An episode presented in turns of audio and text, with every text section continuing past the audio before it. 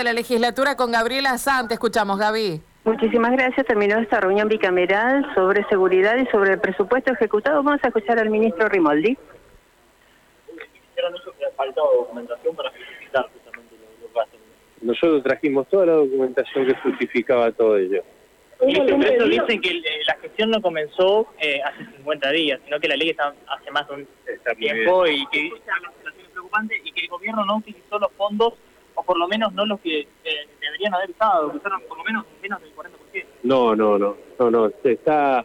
Está documentado que eh, hoy, si es hablando de un porcentual, hay comprometido el 97% del presupuesto. Pero, pero es comprometido, ejecutado en términos reales, ministro. ¿Cuánto se ejecutó en estos nueve meses la ley de emergencia? Eh, lo que sucede es que, por ejemplo, tenemos que eh, un montón de mm, vehículos que están por entregar que no lo, no lo damos como imputados, que están eh, dentro de los talleres preparándose. Creo que estamos hablando de 200 y pico vehículos que tienen que terminarse. Nosotros no lo damos como imputados. A esa cantidad es mucho presupuestariamente lo que eh, tenemos que imputar eh, cuando nos entreguen todos esos vehículos. Los legisladores hablaron de 3.000 millones de pesos que tenían disponibles para gastar, de los cuales apenas un 10% se ejecutó.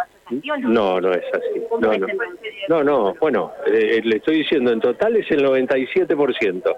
Ministro, en esta ley de emergencia, ministros legisladores, ministro, ¿dónde está la diferencia? Hablamos de patrulleros en todo caso que no están disponibles, de patrulleros que se podrían tener en la calle y que en función de lo que dice la oposición no se están aplicando porque nasal. Está, la, ejecución está. La, eh, nosotros le dejamos toda la documentación para que ellos lo analicen. Le eh, expusimos que si necesitan otra reunión en el tiempo que ellos crean conveniente, no hay ningún no hay ningún problema en que nosotros volvamos a concurrir. Pero, ministro, ¿tiene miedo de que la ley se pueda llegar a caer? Porque está en la posibilidad de que finalmente la oposición considera que el gobierno no la utilizó correctamente. ¿Ustedes creen que es conveniente que esto se? La ley es hasta noviembre pueden quitar Sí, está bien, puede ser. Pero por eso, ¿no le preocupa a usted que esto pueda llegar a ocurrir? No, no, porque está el 97% imputado. Eh, está comprometido el presupuesto. En esta, en esta, con esta ley tiene la posibilidad de comprar, tiene la, la posibilidad de comprar de manera directa, sin necesidad de llamar a licitación. ¿De qué manera se ha ejecutado? Se, se compró de manera directa algunas cosas. Lo que pasa que eh, también tenemos este en las licitaciones eh, un monto fijo asignado por ley. Para su, desde su punto de vista, ¿ha sido útil la ley de emergencia? Claro que sí, muy útil, muy útil. Su, su, su prórroga Claro que sí, que se necesita, por supuesto, por supuesto. Lo, lo vamos a tratar de hacer. Sí, ¿Hay sí. forma de acelerar los procesos, teniendo en cuenta que en el medio de toda esta burocracia está la gente? Claro, lo que sucede también es que muchos de los insumos que nosotros necesitamos para el correcto funcionamiento, en este caso, por ejemplo, de la policía, este, son importados y muchos de ellos no están en, eh, en, uso, eh, en disponibilidad en la República Argentina en este momento. Ahora, ¿Fondos nacionales? Cuando llegó, cuando llegó a su gestión, ¿qué Ministerio de Seguridad encontró?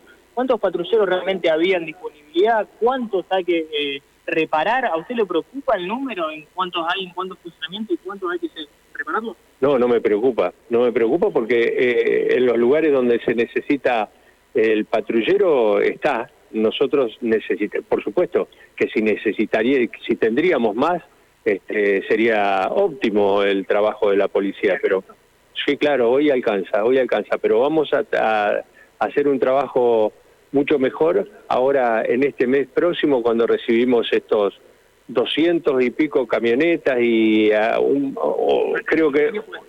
Sí, sí, el mes próximo. que alcanza ese número de patrulleros, pero en la ciudad de Rosario la situación que denuncian desde vecinos hasta organizaciones civiles da cuenta de que no y de que se necesita justamente más patrullaje. Hoy hay 150 patrulleros eh, diariamente patrullando la ciudad de Rosario necesitamos eh, más, sí, por supuesto.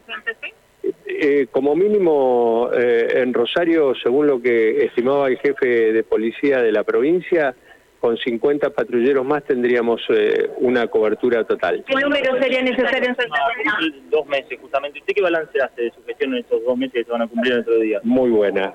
¿Que Eh, está mejorado en ámbito de Sí, señor, por ¿Qué supuesto. pasa con la ciudad de Santa Fe y el patrullaje? ¿cree que la ciudadanía hace el mismo balance? ¿Que le pone la misma calificación muy buena? Mire, eh, nosotros estamos trabajando para que sea buenísima, para que verdaderamente este, el vecino se sienta totalmente eh, seguro. Eh, yo creo de que la policía está trabajando de la mejor manera y nosotros desde nuestras áreas, estas nuevas áreas, estamos haciendo una contención este, para que todo aquel que sufra un delito este, tenga la respuesta desde el ministerio. Ministro, hablaba de Bueno. la cantidad de patrulleros en la ciudad de Rosario. ¿Cuántos hay en la capital de la provincia? Eh, en la capital de la provincia, 75 diariamente. Y la última consulta. Bueno, ya se está retirando el ministro entonces.